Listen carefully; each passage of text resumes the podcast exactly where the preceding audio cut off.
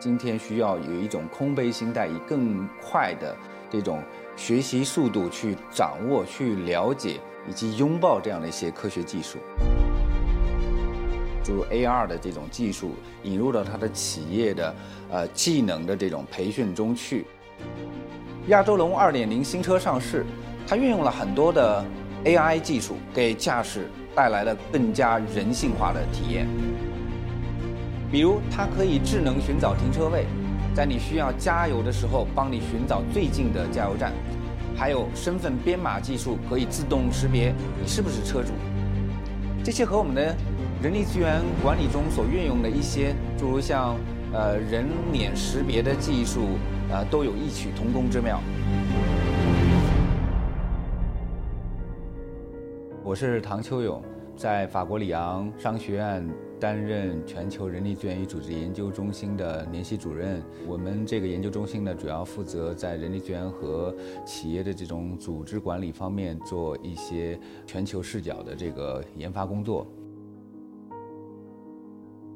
今年七月份呢，我们研究中心刚刚完成了一个全球人力资源科技趋势的。呃，研究报告。那对于这个行业的从业者而言呢，今天需要有一种空杯心态，以更快的学习速度去掌握、去了解以及拥抱这样的一些科学技术。今天已经有了大量的公司把一些增强现实，诸如 AR 的这种技术引入到它的企业的呃技能的这种培训中去，它大幅度的缩短了培训所需要的这个时间，呃，也就意味着员工掌握这些新的技能，它的速度大幅加快了。另外一方面来说，它的培训成本也大幅减少了，同时可以培训的员工数量其实出现了激增。过去他一个老师或者一个师傅只能带三个五个徒弟，但是今天的话，你要培养多少学生、多少员工，其实只要需要多少硬件的，比如 AR 眼镜就可以了。那这样的话，对于呃企业的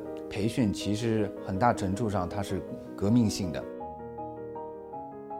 一方面，确实这些人工智能的技术以及所谓的机器人流程自动化的技术，正在替代了部分的人力资源管理者的工作。比如，就在几年之前，中国就呃多家企业推出了人力资源共享服务中心的这些机器人。呃，这些机器人长得有点像一个 ATM 机，但是确确实实，它对于人工的替代率是非常非常高的。一些强大的人力资源共享服务中心的机器人，已经对于人的工作已经达到了接近百分之百的这个替代。就在去年，中国已经有个别的大型的这个公司，它的原有的这个呃几十上百个人力资源共享服务中心的 HR 的岗位全部被替代了。所以，一些简单的、重复的、枯燥的。工作被机器替代，这是一个大势所趋。另外一方面来说呢，这也使得是说一种倒逼机制，帮助到这些人力资源管理者，他需要更多的去学习，因为他需要去转型，要去升级自己的工作，做一些类似于对于组织、对于他所在的企业更加有益的，比如我们可能去做大量的这个研究性的工作，建立一些模型，然后嵌入到我们现有的人力资源系统里边去。今天的这个系统，它还不能够，呃，自己去做研究以及建立一些呃所谓的模型等等。同时的话，有一些人对人的这种交流互动和服务型的，那它毕竟是需要温度的。可见呢，相当长时间之内，这些工作都会变得越发的重要。同时呢，相当长时间之内，它也不会被机器或者说流程自动化所替代。未来的几年之内，人力资源从业者的最重要的工作是组织设计。我们今天商业世界面临的很多变化，其实都来自于技术。当技术发生了突变啊，一些全新的商业模式就出现了。那我们知道，一些新的商业模式，比如像滴滴、Uber 这样的商业模式，它必然导致一些全新的组织形态，甚至它都没有了那些什么雇佣关系、劳动合同等等。因为像滴滴和 Uber 的司机，他其实跟这个滴滴 Uber 之间是没有任何劳动契约关系的，他们也没有什么领导啊、培训啊等等，他完全不像过去那样是雇佣关系，而变成了一个所谓的联盟的这样的一个关系。这是一种全新的组织形态。你会发现内圈是他的滴滴 Uber 的核心员工，然后呢，这个中圈是滴滴 Uber 的司机，外圈是他的这个客户。当他采用这样的一个全新的组织形态和架构之后，多少年来我们形成的一些管理方式或者模式发生了彻底的这种呃变化。比如来说，这个绩效考核不再是由领导，不再是由公司或者组织来进行了，它交付给了这个客户。同时呢，你会发现说，尽管这些人没有领导，但是他可以一样可以把客户服务的很好，甚至比传统的出租车公司。服务的更好，所以我自己有一个总结，我认为在未来几年之内，大量的商业模式的这种出现，必然导致大量的全新的这种组织形态。有一些技术呢，它提供的这种类似于预测分析的这样的一些技术。它其实对于我们的管理工作起到了巨大的这种促进作用。在今天，通过收集很多的这种员工的数字化的行为数据之后，今天的系统已经可以提前一个月左右预测某一个特定的员工大概率的这个概率，一般今天可以精准到百分之九十以上的这个概率，呃，预测这个人可能会离职，因为通过这个人的在比如说他的考勤数据。他跟其他的同事的互动的这个数据，他跟外部联系的行为的这个数据在增加，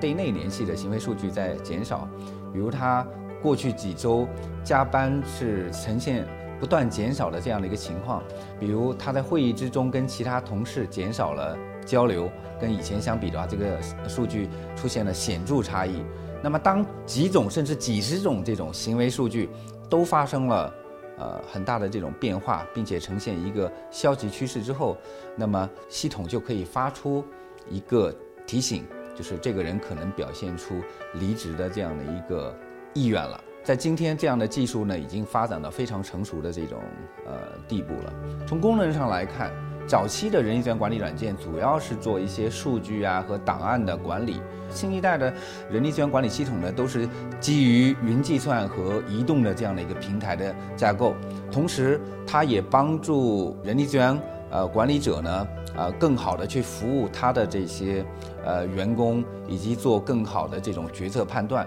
那么在汽车领域，据我所知，因为新一代的这种传感器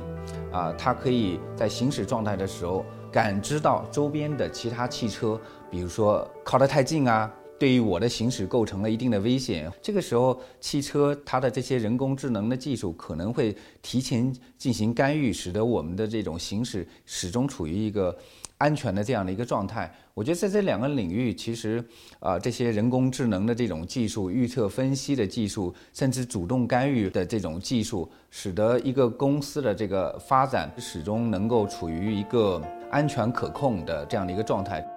今天的企业更加需要人力资源的服务平台，借助于科技的力量，变得更加的智能化、人性化、可定制化。具体来说，这种可定制化。科技创新的趋势无所不在，比如说，我们最近关注到一款汽车，这就是亚洲龙。亚洲龙2.0新车上市，它采用的是丰田 TNGA 的架构，从汽车外观到核心部件，极大的提升了汽车的基本性能。它运用了很多的 AI 技术，给驾驶带来了更加人性化的体验。比如，它可以智能寻找停车位，在你需要加油的时候，帮你寻找最近的加油站。还有身份编码技术，可以自动识别你是不是车主。这些和我们的人力资源管理中所运用的一些，诸如像呃人脸识别的技术，呃都有异曲同工之妙。未来的人力资源管理是纷繁复杂的，我们整个企业呢被迫放在一个不断加速的跑步机上，要么跟上跑步机的速度，要么呢就被跑步机所甩出来，所以。它需要我们的组织变得更加的迅速，我们周边的环境是模糊的、多变的，其实有点类似于我们每一个人和我们所在的组织都被迫放置在一个